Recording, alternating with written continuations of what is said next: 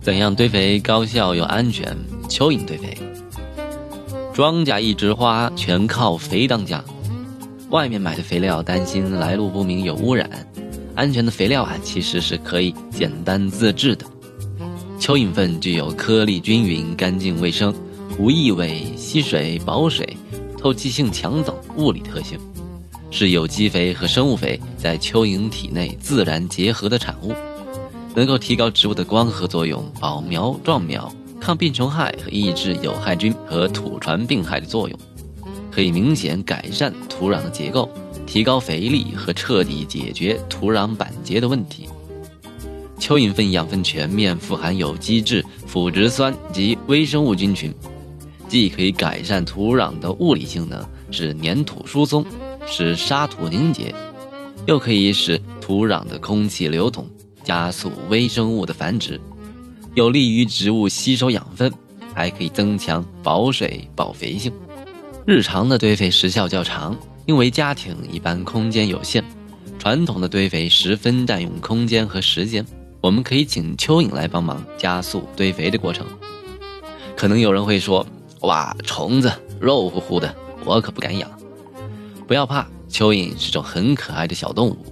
它每天可以吃掉相当于它自己体重的厨余，然后排出的粪便就是上好的肥料，也不必担心堆肥过程中会看到密密麻麻的蚯蚓。它们不喜欢亮光，所以总是躲在泥土下面，想看还不容易看见呢。其实啊，我们日常使用的堆肥箱，也可以是最好的蚯蚓养殖箱，可以选容积较大、深度在十五厘米以上的塑料箱、泡沫箱、花槽。在底面和侧面打些小孔，有利于通气。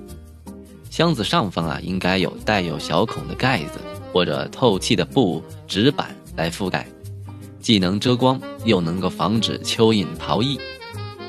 由于蚯蚓喜欢吃腐烂的食物，不喜欢新鲜的厨余，所以最好先在箱内做一到两个月的通气式堆肥，等到厨余逐渐发酵后，再放入蚯蚓。那么我们去哪里找蚯蚓呢？蚯蚓其实分为表层种、内层种和深层种三种生态类型。表层种因为它具有生长周期短、繁殖率高、适应能力强的优点，最适合用于处理厨余。其中以赤子爱胜蝇最为常见。国内外学者的研究集中在温带品种、热带品种，其中。赤子爱胜蚯蚓占据了研究的百分之七十二点三的比例，可见赤子爱胜蚓已成为国内外蚯蚓堆肥领域研究的热点。我们可以在网上买到赤子爱胜蚓，也就是常见的红蚯蚓，价格也不贵。当然，也可以去到本地的花鸟鱼虫市场、钓具店里边，一般都会卖红蚯蚓。由于蚯蚓适宜在十五到二十六度的环境中生存。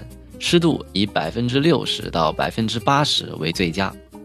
北方干燥季节应该经常给土壤加湿。蚯蚓爱吃些什么呢？先说说它不爱吃的，别喂它吃油、盐、辣椒、柑橘这些有刺激性气味的东西，还有豆浆、牛奶这些液体都不可以。其他东西基本上都能够满足蚯蚓的需求。蚯蚓堆肥的具体操作方法还是很容易的。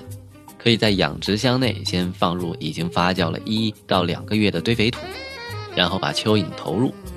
可以同时放一些落叶、干草这些疏松的介质，然后在箱子的一角埋入厨余，盖上盖子。之后不断的在箱子的各个位置轮流的投入厨余，有利于厨余逐步的分解。